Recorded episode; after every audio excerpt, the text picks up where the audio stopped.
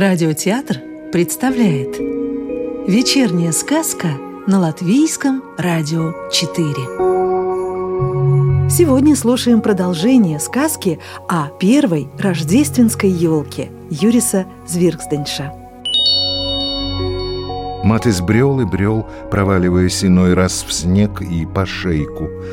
Дорога проламывалась через лесную чащу, совсем пропала, завьюжила, ветер набирал силу, и тут вдалеке замерцал огонек. Он то появлялся, то пропадал. Матыс, закоченевший от холода, ринулся туда. Рассыпая в воздухе искры, полыхал костер.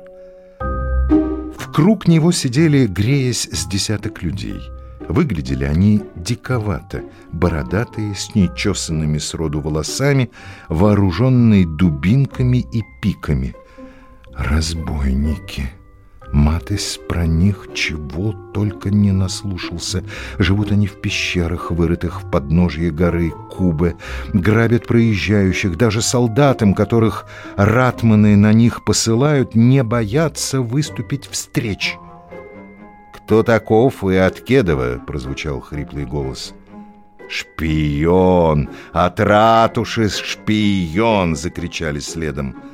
Матыс молчал, но потом, сообразив, что кроме своей голой жизни терять ему совсем нечего, ответил. «Я ученик трубочиста мастера Иоганнеса. Несу вот что!» и поднял над собой елку и можжевеловые ветки — Йоганнеса?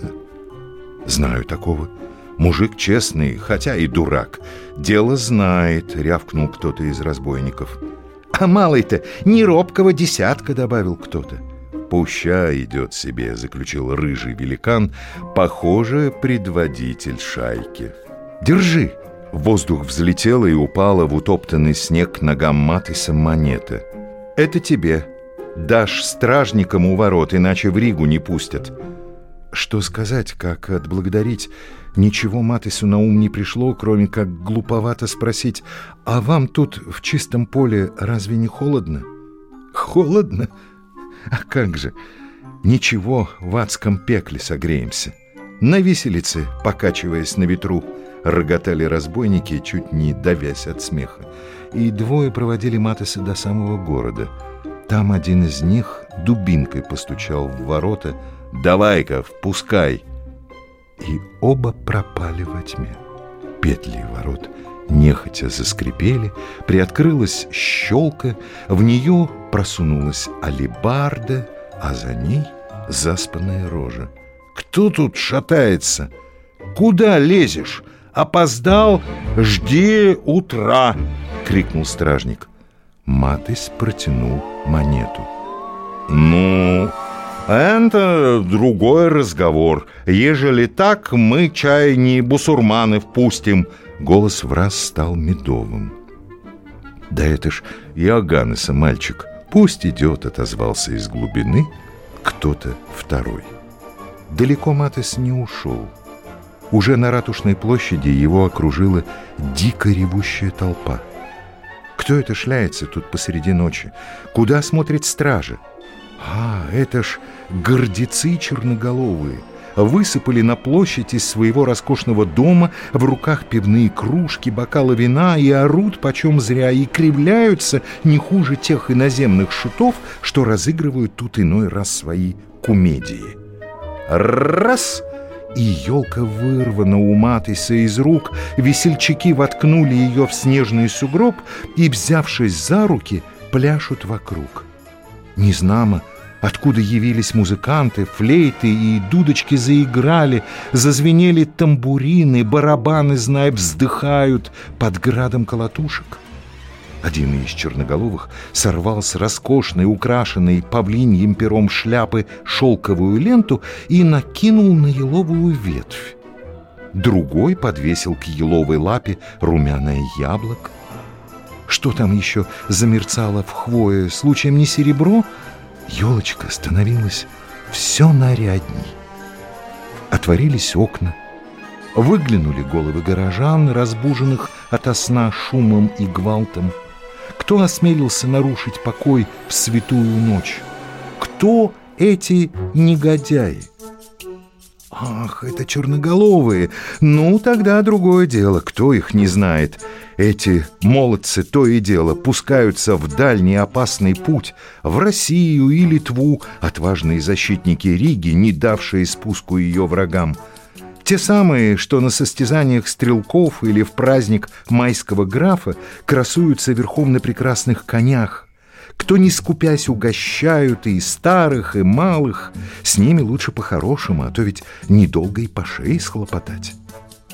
Тут из собора святого Петра в сопровождении служки поспешает господин-настоятель, осуждающий, помотав головой, ну, чистые бесовые дети. И главное, перед самым Рождеством он вдруг припоминает нечто другое. Разве алтарь черноголовых в соборе святого Петра не из самых богатых и роскошных? Разве не там испускает сияние серебряный образ святого Георгия весом ровно в 26 фунтов? Щедрый народ эти черноголовые, да славится Господь! И праздник есть праздник, пусть веселятся. Приветствуемый молодыми людьми настоятель ныряет в толпу. Музыка звучит так маняще, что служитель Господа, приподняв полу черной сутаны и осенив себя крестом, только лишь тебе, Боже, во веселье пускается в пляс. Все больше свечек загораются в окнах, разгоняя мрак долгой зимней ночи.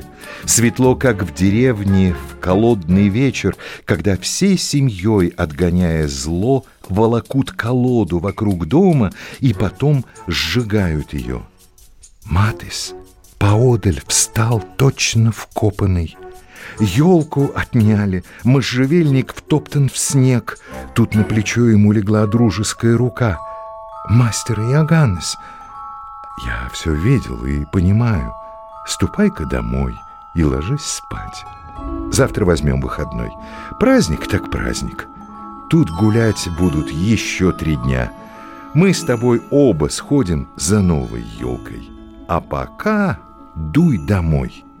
Так в Риге, по легенде, впервые в мировой истории возникла традиция украшать рождественскую елку. Как записано одним очевидцем, случилось это в 1510 году от Рождества Христова. О дальнейшей судьбе Матиса, его матери и мастера Иоганнеса ничего не известно.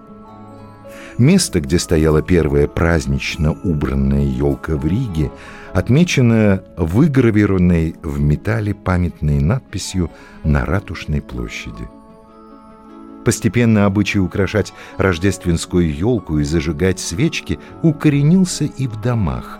И пеклись печенье и пряники, разносился в воздухе аромат пряности и запах хвои раздувал ноздри.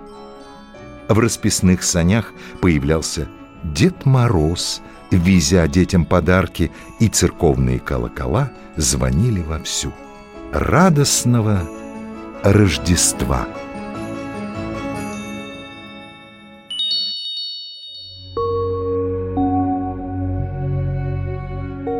Сказку читал Юрий Кушпелла.